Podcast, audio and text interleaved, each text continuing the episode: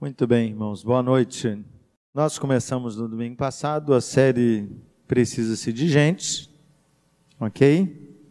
Se você estava aqui, você já sabe do que eu estou falando. Se você não estava, deixe-me fazer uma pequena introdução. Nós estamos estudando o livro de Neemias, ok? Então, Neemias se encaixa é, depois do cativeiro babilônico. Então, estamos falando do ano 517 a.C. Então, o povo já tinha voltado para Jerusalém, parte, Neemias está lá, ele é copeiro do rei, ele está servindo ao rei. Quando ele recebe notícias sobre o estado em que as pessoas estão lá, grave isso, isso é muito importante para a meditação de hoje. Ele sabe que as pessoas estão sofrendo e ele chora, ele lamenta, né? Ele fica profundamente triste com tudo aquilo que acontece. Então, domingo passado nós falamos que esse sentimento de lamento, de choro é muito importante porque demonstra que Neemias é alguém que se importa. Então nós reforçamos aqui várias vezes que nós precisamos de gente que se importa, né? Não é gente que ouve o número e diz assim, é assim mesmo. Não, nós precisamos de gente que se importe, que chore e lamente. Há um outro aspecto que nós vamos falar hoje, né? E esse aspecto de hoje é o envolvimento. Então, além de gente que se importa, nós precisamos de gente que se envolva. Mas nós vamos aprofundar isso. Então, abre lá a sua Bíblia, se você não abriu, Neemias capítulo 1. Nós vamos ler dos versículos 5 do capítulo 1 até o versículo 9 do capítulo 2. Ok? Então, Neemias, nós vamos começar no versículo 5 do capítulo 1, nós vamos ler até o versículo 9 do capítulo 2. O texto está projetado aqui à frente, é sempre importante que você Abra sua Bíblia, né? Porque os slides passam. Diz assim o texto: Então eu disse: Senhor, Deus dos céus, Deus grande e temível, fiel à aliança e misericordioso com os que te amam e obedecem aos teus mandamentos, que os teus ouvidos estejam atentos e os teus olhos estejam abertos para a oração que o teu servo está fazendo diante de ti dia e noite em favor de teus servos, o povo de Israel. Confesso os pecados que nós, israelitas, temos cometido contra ti. Sim, eu e o meu povo temos pecado. Grave isso. Eu e meu povo temos pecado. Agimos de forma corrupta e vergonhosa contra ti. Não temos obedecido os mandamentos, aos decretos e às leis que deste ao teu servo Moisés. Lembra-te agora do que disseste a Moisés, teu servo se vocês forem infiéis, eu os espalharei entre as nações, mas se voltarem para mim, obedecerem os meus mandamentos e os puserem em prática, mesmo que vocês estejam espalhados pelos lugares mais distantes debaixo do céu, de lá eu os reunirei e os trarei para o lugar que escolhi para estabelecer o meu nome. Estes são os teus servos, o teu povo. Tu os resgataste com teu grande poder e com teu braço forte. Senhor, que os teus ouvidos estejam atentos à oração deste teu servo e à oração dos teus servos que têm prazer em temer o teu nome. Faze com que hoje este teu servo seja bem-sucedido, concedendo-lhe a benevolência deste homem. No mês de Nissan, do vigésimo ano do rei Artaxerxes, na hora de servir-lhe o vinho, levei-o ao rei. Nunca antes eu tinha estado triste na presença dele. Por isso o rei me perguntou: por que o teu rosto parece tão triste? Se você não está doente. Essa tristeza só pode ser do coração. Com muito medo eu disse ao rei: Que o rei viva para sempre. Como não estaria triste o meu rosto se a cidade em que estão sepultados os meus pais está em ruínas e as suas portas foram destruídas pelo fogo? O rei me disse: O que você gostaria de pedir? Grave isso também. Então, orei ao Deus dos céus e respondi ao rei: se for do agrado do rei, e se o seu servo puder contar com a sua benevolência, que ele me deixe ir à cidade onde meus pais estão enterrados em Judá, para que eu possa reconstruí-lo. Então, o rei, estando presente a rainha, sentada ao seu lado, perguntou-me: Quanto tempo levará a viagem? Quando você voltará? Marque, marquei um prazo com o rei e ele concordou que eu fosse. A seguir acrescentei: Se for do agrado do rei, eu poderia levar cartas aos reis, do rei aos governadores do Trans-Eufrates, para que me deixem passar até chegar a Judá. E também uma carta para Zaf, guarda da floresta do rei, para que ele me forneça madeira para as portas da cidadela que fica junto ao templo, para os muros da cidade, para a residência que irei ocupar. Visto que a bondosa mão de Deus estava sobre mim, o rei atendeu os meus pedidos. Com isso, fui aos governadores do Trans-Eufrates e lhe entreguei a carta do rei. Acompanhou-me uma escolta, uma escolta de oficiais do exército e de cavaleiros que o rei enviou comigo. Mantenha sua Bíblia aberta, né? Se você pode. Vamos orar? Maravilhoso, bom Deus, pedimos misericórdia do Senhor para que a tua palavra fique gravada no nosso coração. Que esse texto seja para nós de é, extrema importância, que ele fique gravado mesmo, que nos ajude na caminhada contigo, a perceber que o Senhor tem de fato um chamado para nós, né, enquanto servos do Senhor, que o Senhor tem algo é, a colocar diante de nós que precisa ser feito, abre os nossos ouvidos para entender isso. Em nome de Jesus nós oramos. Amém. Antes da gente entrar no texto, eu quero é, falar alguma coisa ligada a um projeto social. Achei até muito curioso quando o GG na oração falou sobre PPC. falei, caramba, parece que a gente combina algumas coisas, né? Há muitos anos eu comecei a me envolver com projetos sociais. Na verdade, isso me foi incentivado no meio secular, vamos dizer assim. Na empresa que trabalhei antes de ser pastor, é, houve um tempo que houve uma, vamos dizer assim, um incentivo à atividade social, ok? Então, a empresa contratou uma assistente social que divulgava projetos, divulgava envolvimento em, em projetos sociais diversos. Mas eu quero lhe chamar a atenção para isso. A empresa fazia esforços é, que eu nunca vi e que eu achava tão bacana é, para uma empresa. Do tipo, se eu quisesse, enquanto funcionário, doar uma hora do meu dia para um projeto social, a empresa me liberava uma hora mais cedo para que eu doasse duas horas. Percebeu? Então, se eu quisesse doar quatro horas do meu dia, ela me liberava quatro horas mais cedo para eu doar oito horas do meu dia. Olha que, que incentivo, né? Ninguém precisava é, se esforçar muito para fazer isso. Tinha um outro incentivo ainda mais bacana. Imagine que eu quisesse doar 100 reais para um projeto social. Se eu levasse o recibo, a empresa dava 100 dólares em contrapartida. Se eu doasse mil reais, ela doava mil dólares em contrapartida. Quando você ouve isso, qual é a sensação que você tem? Meu irmão, mas muita gente se engajou nisso. O que, que você acha? Um fiasco. Quase ninguém. Eu e meia dúzia. Eu fiquei olhando para aquilo com tanta frustração, tanta decepção, porque a gente teve contato, né? É, eu e os meus colegas de setor, nós reformamos um parquinho de uma instituição que existia perto do Norte Shopping. A gente não conhecia, fomos apresentados, construímos o parquinho para as crianças lá. Construir, que a gente fala, é de quebrar o piso mesmo, fazer concretagem, tudo isso, serviço braçal mesmo. E a gente esperava que muita gente se envolvesse, mas foi a maior ilusão que a gente tinha. O resumo é que essa área social fechou na companhia, assistente social foi demitida e todo o incentivo a projetos sociais terminou. Eu acho interessante que é, a gente tem um projeto social, o IPPC, né, o Instituto Presbiteriano de Promoção da Cidadania, um instituto da nossa igreja, é, começou com a nossa igreja, né, com o fim de alcançar.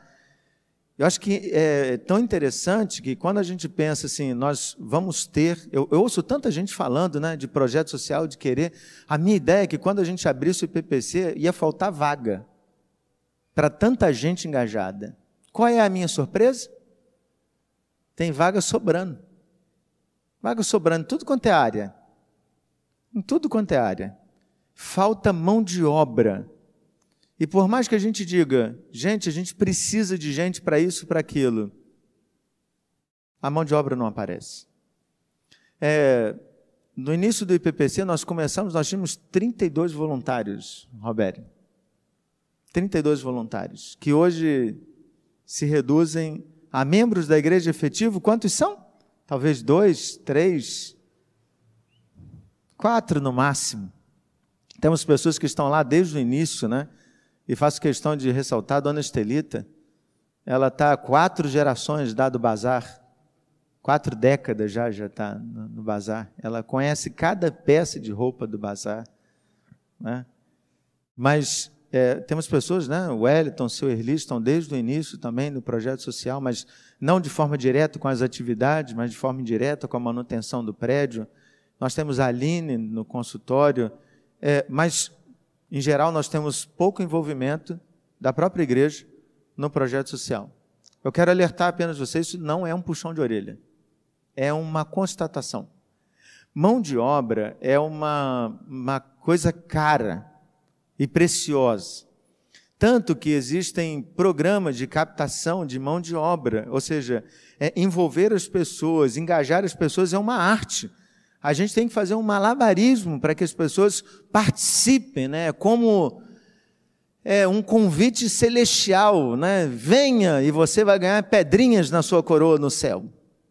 Pena que a nossa teologia não combina com isso, e a gente não pode usar esse artifício, porque as pessoas entenderam que receberam a salvação de graça, estão salvas, e aí ninguém nada vai por mérito e ninguém precisa fazer mais nada porque estamos salvos. É assim que muita gente entende infelizmente. É, e eu quero chamar a atenção para você pelo seguinte: a mão de obra, é, como um bem precioso, ela precisa ser pensada a partir de nós mesmos. Eu sou mão de obra, mas para quê? Para que Deus me chamou? É, não estou dizendo que a partir de agora, quando acabar o culto, você deve procurar o Robério e nós vamos ter gente batendo cabeça lá no projeto social. Não. Nós vamos chegar até lá para você entender. É preciso que você entenda para que Deus te chamou, mas eu tenho certeza que não foi para uma coisa: ficar sentado aí. Enquanto nós não tivermos plena, plena clareza né, do que, que Deus quer para a minha vida, eu não faço absolutamente nada. Ou o que faço é apenas um monte de tarefas, porque eu acho que as pessoas estão precisando e eu vou trabalhando nesse regime de demanda, de urgência, mas não faço no final aquilo que Deus me chamou para fazer. Guarde isso. Está faltando mão de obra. Quando a gente olha para o texto, nós temos uma oração. Então, Neemias se importou com a condição dos irmãos, o que, é que ele foi fazer? Orou. Ele foi orar. E aí, na oração, ele me chama muita atenção. Lembra que eu chamei a, a sua atenção para um pedaço em específico, né? É, finalzinho do versículo 6, ele diz: Sim, eu e o meu povo temos pecado. Achei isso muito curioso, né? Qual é o pecado de Neemias, irmãos? Qual é o pecado de Neemias? Qual é o pecado de Neemias? Eu olho para o texto e não vejo. Mas ele não se exclui. Olha que coisa interessante. Quando ele vê o povo numa condição difícil, ele não diz assim: Isso é o problema da desobediência dos meus pais da desobediência dos meus avós, da desobediência do povo, da desobediência deles. Eu não tenho nada a ver com isso, Senhor. Eu sou a solução do problema. Eu não sou parte do problema. Mas eu acho muito curioso porque Neemias tem uma perspectiva de. Ele não olha apenas para a solução, ele olha para a causa e ele se inclui na causa. Eu sou tão pecador quanto eles. Então eu não sou melhor do que eles. Então ele se coloca numa condição de se eu tivesse lá na história, eu faria a mesma coisa que eles. Eu sou tão desobediente como eles. Preste muita atenção nisso. É, às vezes a gente não se inclui como parte do problema. O Rio de Janeiro está degradado. Todos concordam? A culpa é de quem? Se a gente orasse como Neemias, a gente diria: temos pecado contra ti, Senhor. Mas cá entre nós, baixinho, ninguém vai ouvir na internet agora. É assim que a gente ora? Ou é aquilo, Senhor, eu sei de quem é a culpa? Eu sei, tenho certeza. Não vou falar os nomes. Você sabe, não sabe? Sabemos. Nossa, é que não é. Então, quando a gente se inclui como parte do problema, a gente também consegue se incluir como parte da solução. Mas, em geral, nós não nos incluímos como parte do problema. O Rio de Janeiro está do jeito que está por causa dos políticos por causa de qualquer outra pessoa, não por causa de nós. E aí acontece o versículo de 1 a 10. Né? Ele encerra a oração, versículo 9, diz assim: Senhor, me concede benevolência é, diante do rei. É a oração dele. Quando ele chega no capítulo 2, a gente conhece como capítulo 2, né? Ele vai se apresentar diante do rei, levando o vinho do rei. Lembra que ele era copeiro, cabia ele servir ao rei. E o rei olha para ele e percebe que ele está triste. Há uma coisa muito interessante, né? Neemias não está fingindo, fazendo aquela cara de triste. Cara que mulher faz, é, mulher casada, né? Faz para o marido perguntar alguma coisa. O marido que é esperto não pergunta nada. Deixa para lá. Melhor não perguntar. Vai que ela responde alguma coisa. Brincadeira, irmãos. É, Neemias está com semblante triste porque ele de fato está triste. Então o rei percebe, olha que, que, relação interessante, né? O rei poderia ignorar aquilo, mas ele olha para Neemias e diz assim: Neemias, você está triste, você nunca foi assim, o que, que aconteceu? E Neemias abre o coração. Neemias é, começa a falar com o rei. O rei diz assim: se você está triste, é uma coisa séria, uma coisa profunda, é uma coisa do seu coração. E versículo 4, olha para aí, o rei me disse: o que você gostaria de pedir? Olha que pergunta, irmãos. Aponte. O que você gostaria de pedir? O que que Neemias fez nessa hora? Fala comigo sem olhar para o texto.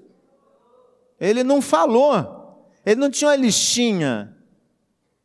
Senhor, eu quero mil sacos de cimento, é, três mil tábua, tauba de três, entendeu? Eu quero 150 pernas de três. Eu, não, ele orou. Ele orou, ele parou a conversa e, sabe aquela coisa, em oração. Senhor, me ajude agora, coloque na minha mente todas as palavras que eu preciso dizer para esse rei. Senhor, coloque tudo certinho. Senhor, me abençoe. Senhor, me conduz. Senhor, rei, eu quero falar isso. Olha que coisa interessante. Ele ora no meio da conversa. Ele está conversando e ele pede a Deus. Mas ele tem um planejamento. Você percebe que está dentro dele um planejamento, ele tem um plano. Ele sabe como é que ele vai chegar em Jerusalém. Eu tenho que passar no Trans-Eufrates, Transamazônica. Passar no Trans-Eufrates, tem que passar não sei aonde. Tem governador, tem que levar carta. Eu vou precisar de madeira. Ele tem noção. E nesse plano, ele pede a bênção de Deus e Deus direciona. Irmãos, olha que coisa interessante. Ele tem planejamento. Ninguém pode se envolver sem planejamento. A gente cita um versículo bíblico para falar de obra. A gente não deveria usar esse versículo para falar de obra, porque ele não fala de obra. Ele fala da vida do discípulo. Jesus disse assim: ó, quando alguém for construir uma torre, precisa fazer conta. Porque se você começa a construir uma torre e para na torre pela metade, o que, que vai acontecer? Os irmãos sabem o texto bíblico, né? As pessoas vão passar pela torre e vão dizer o quê? Ah, não sabe construir torre, não sabe construir torre, torre pela metade. Isso, é vergonha. Mas Jesus está falando de torre? Não, está falando de crente. Jesus está dizendo que o discípulo que não faz conta do peso do discipulado está errado. Ele deveria ter feito conta. Quando nós ouvimos falar de Jesus, quando professamos a nossa fé, nós sabíamos quanto custava ser discípulo de Jesus? Você sabia? Você foi enganado no discipulado? Roberto te enganou? Faça queixa agora. Alguém te enganou e disse que Jesus não queria a sua vida? Alguém não te disse isso? Todos nós ouvimos isso, sabíamos de cor. Só que de alguma forma a gente diz assim: não, a vida, a vida, ok, eu digo, mas a vida, a vida, Jesus não vai querer minha vida. De alguma forma a gente guardou um pouquinho daquilo que era nosso e não colocou tudo à disposição do Senhor. Então, é, Neemias tem plano, ele sabe quanto custa, quanto tempo vai demorar. O rei pergunta para ele: quanto tempo você vai ficar ausente? O texto não nos diz a resposta, mas diz que Neemias chegou e deu um prazo para ele. Significa, irmãos, que Neemias tinha pensado nisso. Então, quando a gente vai colocar algum assunto diante de Deus, é normal que a gente trace planos.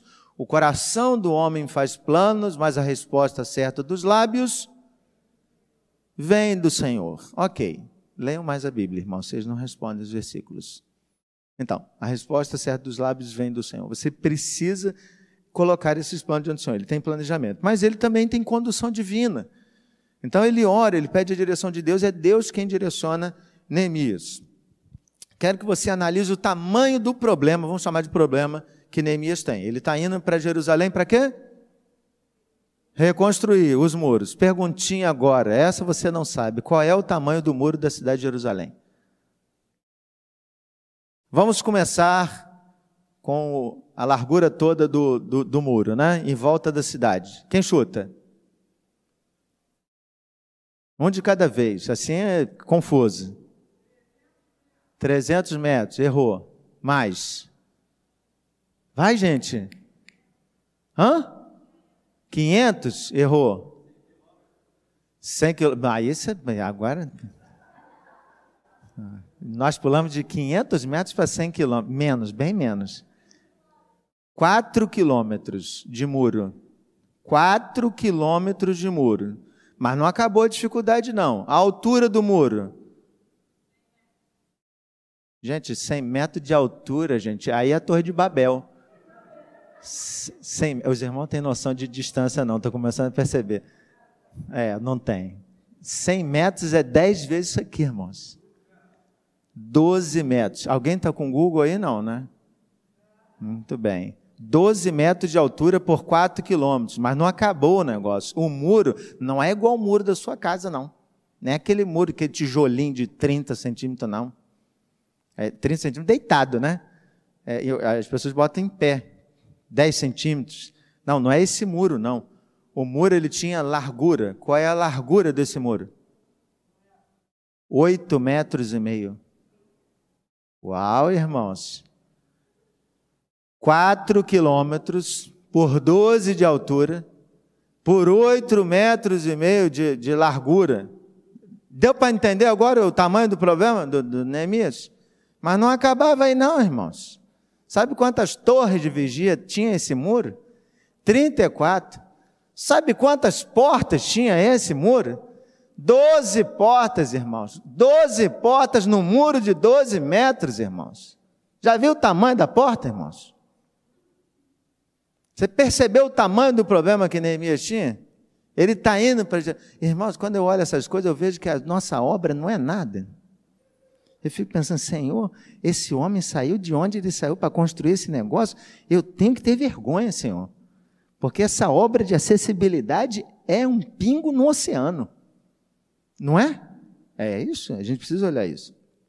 Vamos pensar. Quanto material Neemias precisava para construir esse muro? Quanta mão de obra ele precisava para construir esse muro? Hã? Quanta mão de obra? Eu imagino Neemias fazendo convite aos irmãos no domingo para fazer mutirão. Vamos começar um muro, irmãos. Um muro, um murinho, 4 quilômetros, por 12, por 8,5, 34 torres de vigia, 12. Tenho certeza que os irmãos, no final do culto, diriam assim: Pastor, eu tenho uma cirurgia marcada, não posso tenho sentido muitas dores na minha coluna, fui diagnosticado com hernia de disco. O outro, ó, meu joelho está rebentado, não posso pegar peso, estou com hernia inguinal, umbilical.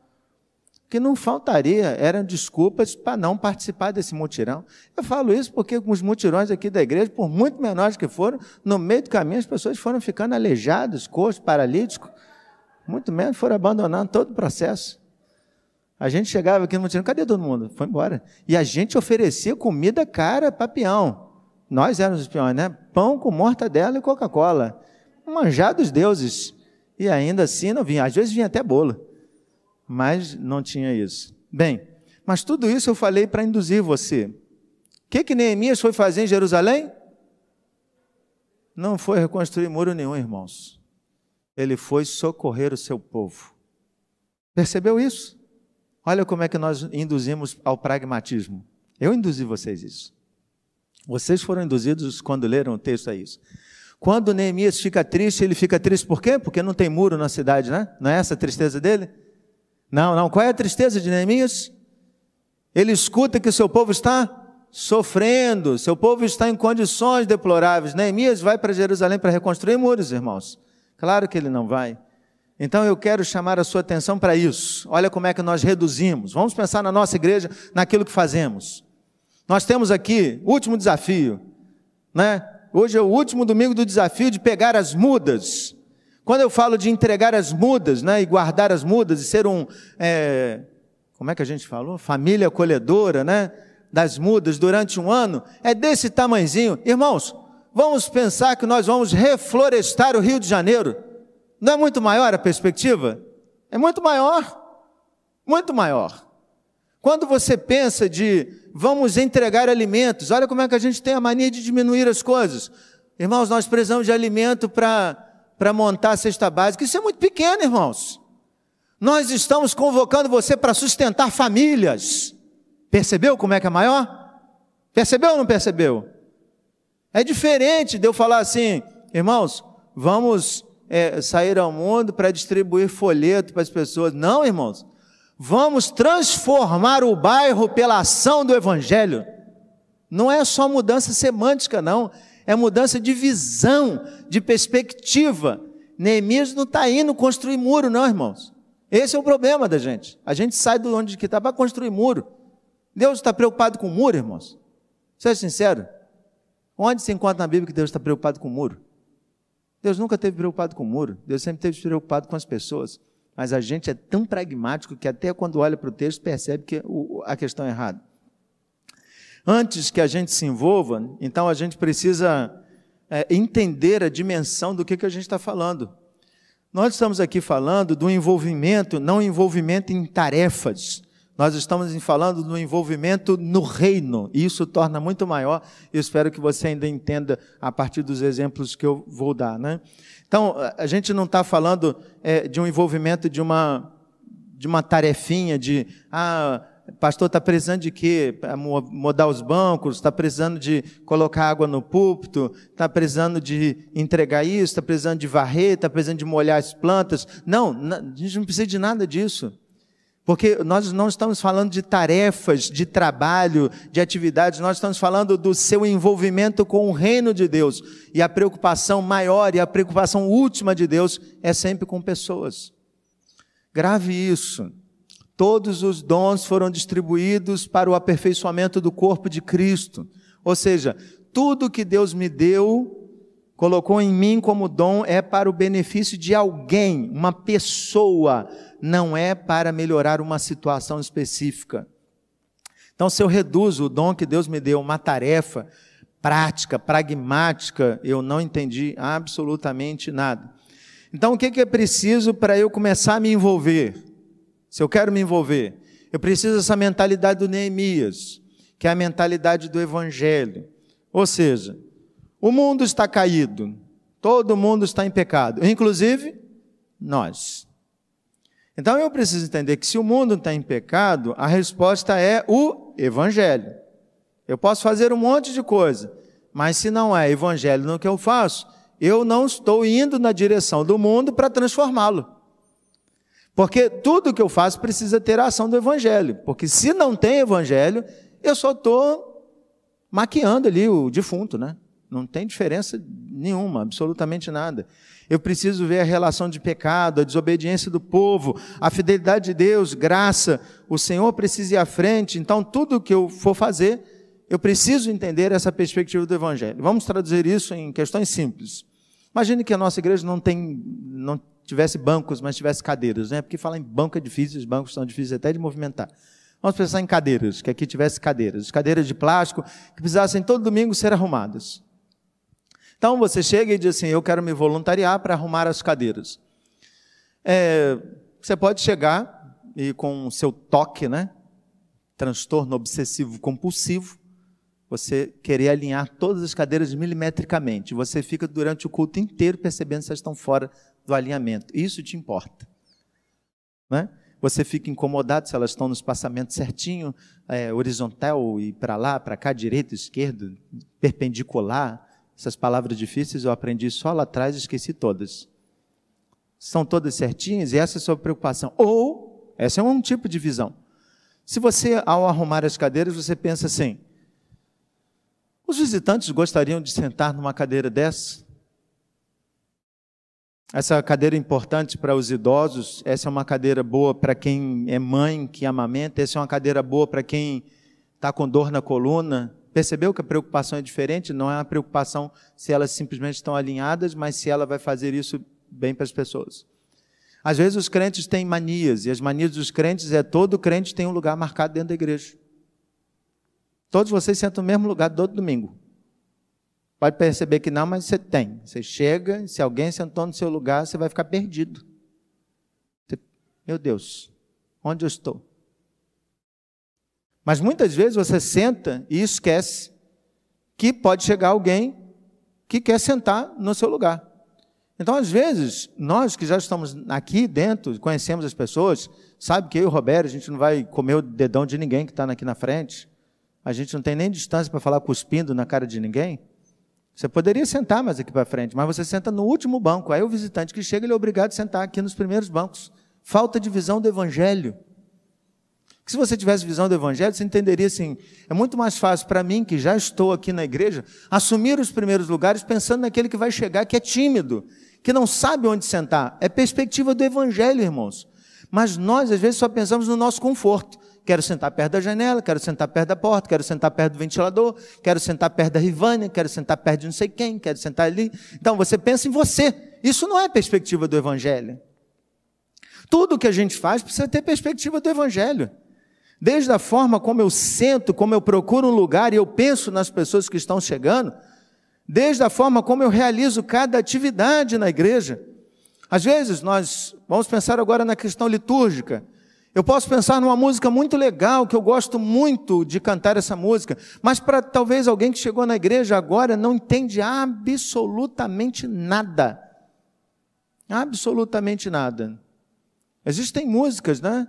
é, que já mexeram muito comigo e, e, que eu fui questionado até por visitantes do significado delas, né? Por exemplo, palavra que crente conhece muito, tabernáculo. Ok? Mas e quem chegou na igreja hoje? Então, muitas vezes eu tenho que cortar até aquilo que eu canto, não porque a palavra é ruim, a música é ruim, mas é porque eu fico pensando que aquele que chega, ele precisa entender e nem sempre no culto há espaço para ficar explicando tudo o que a gente faz. Então é mais fácil cortar e explicar para aquela pessoa entender do que simplesmente lançar um monte de música que eu acho bonita e que não faz sentido nenhum para as pessoas. Perceberam? Então tudo que eu faço tem que ter uma perspectiva do Evangelho. Por que, que eu estou fazendo esse movimento? É porque eu quero que as pessoas conheçam Jesus. Por que, que eu mudei a minha roupa? Por que, que eu mudei a minha forma de falar? Por que, que eu me aproximo de fulano? Por que, que eu não posto determinadas coisas? Por que, que o meu linguajar é esse? Por que, que eu não me envolvo? Por que, que eu não faço isso? Por que, que eu não faço aquilo? Ou por que, que eu faço isso ou faço aquilo? É porque eu tenho intencionalidade de me aproximar de pessoas para compartilhar o Evangelho. É o Evangelho que me define. Entende isso? O Neemias, ele pensa a partir dessa perspectiva. Ele tem um monte de tarefas para fazer, eu não tenho dúvida de que ele tem plano para reconstruir o muro de Jerusalém. Mas a perspectiva dele é muito maior, é de cuidado com as pessoas. Eu preciso ir ao encontro de pessoas. É muito reducionista dizer que o IPPC precisa de mão de obras. É muito reducionista. Tem uma frase muito maior para isso. A seara é grande e os trabalhadores são poucos. Esta frase sim faz sentido. O mundo está aí, ó, precisando ser alcançado e falta gente. Continua faltando crente para pregar o evangelho para essas pessoas. Mas há um segundo aspecto. Planejamento e direção divina. Então a gente precisa pensar na perspectiva do evangelho, mas a gente precisa ter planejamento e direção divina. É, vamos imaginar aquela balança de feira antiga, né? Que tinha dois pratos e que, quando eles estão em equilíbrio, né, eles estão na mesma posição, horizontal, você sabe que o peso está equilibrado. Quando a gente pensa em planejamento e direção divina, qualquer um dos dois, se tiver em desequilíbrio, demonstra uma insensatez de nossa parte. Então vamos pensar. Tem gente que é muito ligada ao planejamento. Ah, eu preciso planejar isso. Tem gente que está planejando até hoje. Eu amo meus irmãos em Cristo Jesus. Escutem isso. Você faz parte desse grupo, você que está aqui, você que está em casa, é, você que está com roupa de pijama agora, participando do culto, né? É, é, espero que não, né? Mas vai que. Aí Deus fala o coração logo. Imagine que você é aquele que planeja. Eu amo meus irmãos, né? Lembrei agora o que eu ia falar. Tem gente que diz assim, pastor, estou orando por isso. Tem 10 anos já, está orando por isso. Está orando, está orando, está orando. E as pessoas continuam morrendo, o mundo continua precisando do evangelho, está orando, está orando, está orando, está orando, está orando, e não para de orar. Eu vou morrer, vou jubilar e as pessoas estarão orando. O que eu quero dizer é que tem gente que pensa demais para fazer alguma coisa. Pensa tanto que nunca faz nada. Pensa, pensa, pensa, tem plano, coloca todo final de ano, início de ano, uma mensagem motivacional, eu vou me engajar, mas nunca se engaja. Nunca, nunca, nunca. Eu já tenho 15 anos de pastor e está tá do mesmo jeito. Eu vou fazer 30 e continuará do mesmo jeito. Falta engajamento, falta proatividade. Então tem gente que gosta do planejamento, vai planejando. Planeje, irmãos, planeje, planeje. Mas muito planejamento sem direção divina é obra humana. Esse é o problema. Às vezes a gente planeja demais e não faz o óbvio. E Deus diz: vai. Ah, é curioso isso, irmãos. Quando Jesus enviou os discípulos, ele disse o seguinte: você não leva roupa sobressalente, você não leva dinheiro, você não leva bolsa, você não leva duas sandálias, você não leva nada do que vai ser peso para você. Mas olha para nós, irmãos, seja sincero. Jesus, você está com a roupa do corpo, você vem na igreja hoje, pregador na igreja Tomás Coelho é Jesus Cristo. Ele olha para sua cara e diz assim: Olha, vamos todo mundo sair daqui de dupla, 70, dois em dois, nós somos menos, né? 40, dois em dois, vai, nós vamos sair por aí pregando, ok? Ninguém passa em casa para pegar nada. E a igreja diz: Mentira, é nada. A gente planeja, a gente. Complicada essa proposta de Jesus, né? Complicado demais, irmãos. Nós somos seres que gostam de planejar, a gente gosta de ter o controle na mão, e a gente tem um Deus com toda simplicidade que diz: vai, vão ao mundo, preguem o Evangelho. Se você está planejando demais e pregando de menos, tem um erro na sua ação enquanto crente em Cristo Jesus. Quanto contato você tem com pessoas que não conhecem Cristo Jesus? Com quantos você falou essa semana? Quantas pessoas você teve contato, foi intencional? Está planejando ainda? Isso não é para gerar culpa para você, é para mostrar que você está aqui, num lado da balança, planejando muito. Aí agora vem o outro lado, o lado daqueles que só fazem. Escutam a orientação divina e vão para o ataque sem nenhum planejamento. E eles saem na maior loucura pelo mundo, se endividam e assumem coisas porque entendem que Deus mandou eles irem. Eles vão é, numa atitude até mesmo irresponsável, fazendo tudo, né, por causa do evangelho, entregando sua vida sem pensar nas consequências. E aí eles esqueceram que Deus também nos fez seres pensantes, que precisam planejar, ou seja, nós precisamos desse equilíbrio de entender que Deus nos deu capacidade a uma parte que é responsabilidade nossa. Olha a responsabilidade de Neemias. Eu preciso de cartas para atravessar. Eu preciso de material para construir esse muro. É a parte dele. Deus poderia, irmãos, descer do céu material de obra para Neemias, mas ele fez isso? Não, não fez. Antes você pense que ele fez, não fez isso. Neemias tinha que pegar as pedras, lapidar as pedras, quebrar as pedras, colocar as pedras no muro. Isso é trabalho dele. Mas ele entende que o Senhor vai providenciar, ele não precisa fazer conta de onde eu vou tirar as pedras, se vai ter pedra suficiente. Não, o Senhor vai providenciar pedra, vai providenciar mão de obra, mas ele precisa planejar tudo isso. Então há um equilíbrio de eu preciso entender a vontade de Deus, mas eu entendi, preciso entender qual é a minha parte nesse processo aqui. Bem, com tudo isso, eu quero lhe dizer que se envolver no reino é uma atitude de privilégio. E eu quero que você perceba isso. Olha para mim. Deus não precisa de nós. Não precisa de mim e de você. Não precisa. Hoje temos 40, podíamos ter 400 ou 4 mil. Ele não precisa de nenhum de nós. Já parou para pensar que a equipe de louvor de Deus é feita de anjos que cantam completamente afinados, um som que nunca falha? Já parou para pensar nisso? Que Deus tem ao seu dispor, ao seu dispor um, um som surround, né? Que diferença hoje faria para Deus ouvir o louvor da igreja de Tomás Coelho ou não? Parou para pensar nisso? Que diferença faria para Deus ouvir a minha voz ou não? Cansado, cantar de máscara, tive que puxar assim, estava faltando ar, estava respirando mais gás carbônico do que oxigênio.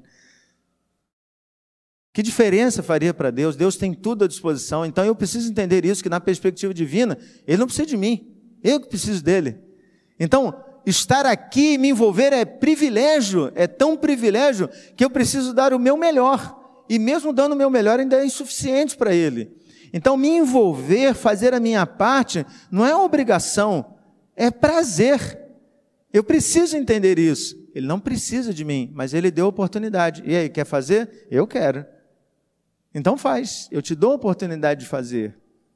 Neemias, quando sai para reconstruir a cidade de Jerusalém, você não vê em momento nenhum Neemias reclamando, Neemias dizendo do tamanho da obra, que ninguém está com ele, que não tem dinheiro, que não tem condição, que não tem isso, que não tem aquilo. Neemias nem olha para o lado e percebe quantas pessoas tem. Quantas pessoas foram com Neemias, irmãos? Apenas os oficiais do rei. Eles vão trabalhar? Não, ele só vai como escolta. Neemias vai sozinho para construir um muro de 4 mil metros, 12 metros de altura, 8 metros e meio de largura, 34 torres de vigia, 12 portões de uma cidade completamente destruída. Quantas pessoas ele tem com ele? Ninguém. E ele precisa? Não, porque trabalhar para o Senhor é privilégio. Ele tem consciência disso. O que eu quero mostrar para você, então, é que, diferente da, da chamada que a gente faz para o projeto social, de PPC está precisando de gente, precisamos de gente lá para o Joquebed, precisamos de gente não sei para onde, precisamos de gente. Deus não está com uma plaquinha lá fora, eu preciso de vocês. Deus não está fazendo isso. Ele está dizendo: você quer participar? Eu deixo. É um privilégio que eu estou te dando. E quando a gente entende isso, a gente se engaja, a gente se envolve, porque entendeu que participar da obra do Reino de Deus é maravilhoso. É algo maravilhoso. Bem, é engraçado porque parece tão óbvio né, que se envolver no reino seja algo que todo mundo queira e todo mundo faça. Mas olha para mim e perceba que a realidade não é essa. Tem muita gente que ainda não está envolvido em coisa nenhuma tem muita gente que ainda não se engajou, não entendeu esse privilégio, tem muita gente que não entendeu que estar envolvido no reino é bênção. Então, para todos nós, eu quero colocar o seguinte desafio: um desafio simples, mas um desafio que é o início da sua caminhada de envolvimento. É uma pergunta simples. Olha para mim para responder. Quais são os dons que Deus colocou de, em você? Você saberia me dizer?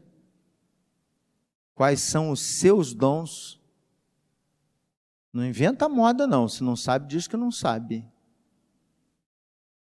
Mas você saberia dizer quais são os seus dons? Você olharia para você e diria assim: Eu tenho esse dom. Esse, esse, esse, esse, esse, esse, esse. Falei muitos, né? Só três. Esse, esse, esse. Eu tenho esses dons. Segunda pergunta: está em prática seus dons?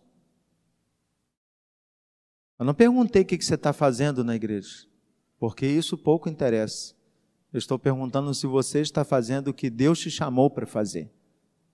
Porque talvez a gente esteja fazendo um monte de coisas, mas muitas vezes a gente não está fazendo aquilo que Deus mandou a gente fazer.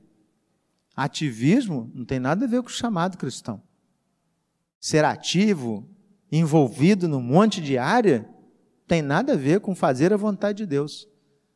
Por isso eu quero desafiar você, e o desafio me dá trabalho, mas, como faz parte do meu dom pastorear, eu quero desafiar você. Se você não sabe seu dom, primeiro você faz um treinamento que está no aplicativo da igreja.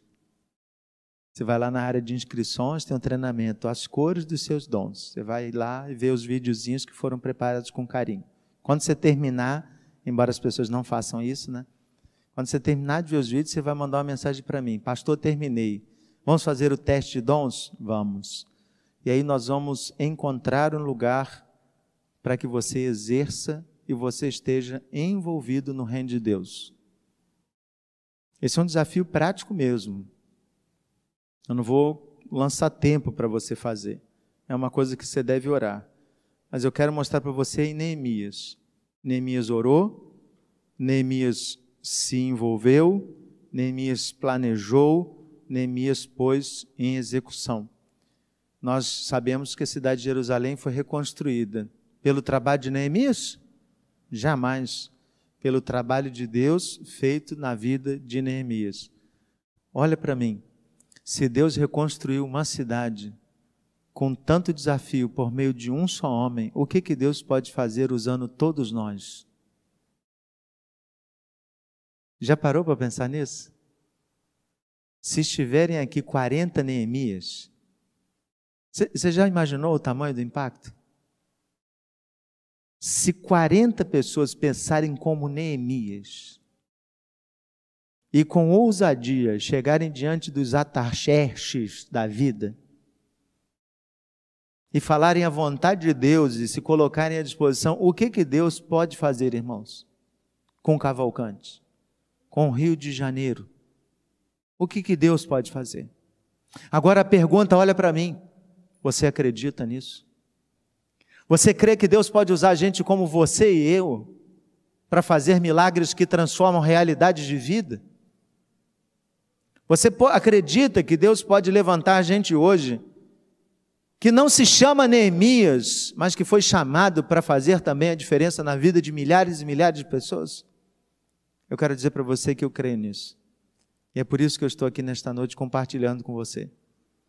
O Senhor está dizendo ao seu povo: Eu quero que se levante do meu povo gente que se envolva.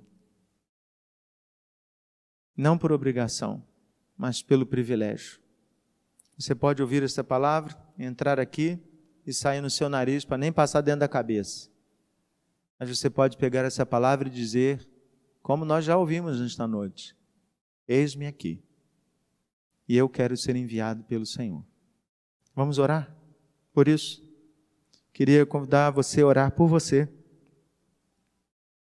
Abra o seu coração diante de Deus e você mesmo se coloque à disposição do Senhor. Fale com Ele suas dificuldades, né? Então, alguns instantes de silêncio e depois a gente quebra o silêncio. Maravilhoso, bom Deus. Falo em nome dos meus irmãos e digo que nós queremos estar no centro de tua vontade, Pai. Nós queremos, de fato, ser usados pelo Senhor. Que os dons que o Senhor mesmo derramou sobre nós sejam usados com poder para a proclamação do Evangelho de Cristo Jesus. Derrama sobre nós os dons que não temos, Pai, mas que são necessários para a pregação do Evangelho Derrama sobre nós do teu espírito, Pai, e faz transbordar em nós até que sejamos cheios de tua presença, para que não haja em nós nenhum tipo de dúvida, nenhum tipo de incredulidade. Derrama sobre nós de tua graça, Pai, e faz-nos servos fiéis, operosos, crentes firmes para a honra e glória do Senhor Tire de nossa boca qualquer palavra de medo, de tropeço. Dá-nos intrepidez, coragem, força, disposição. Pai, que nenhum desafio seja grande diante dos nossos olhos, não por nós mesmos, mas porque confiamos no Senhor. Dá-nos um coração submisso como o coração de Neemias.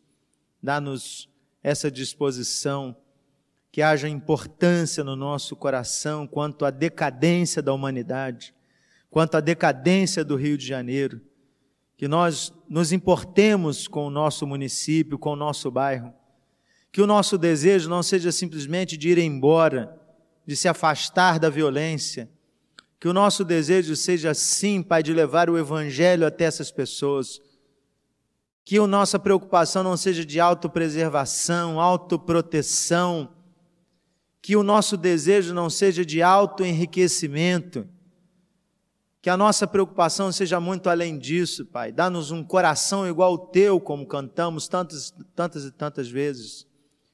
Dá-nos desprendimento, dá-nos desejo de estar junto com o Senhor. Tira-nos o desejo de qualquer é, sentimento de ter alguma coisa neste mundo, porque nós somos peregrinos, Pai, nesta terra. Ajuda-nos, Pai.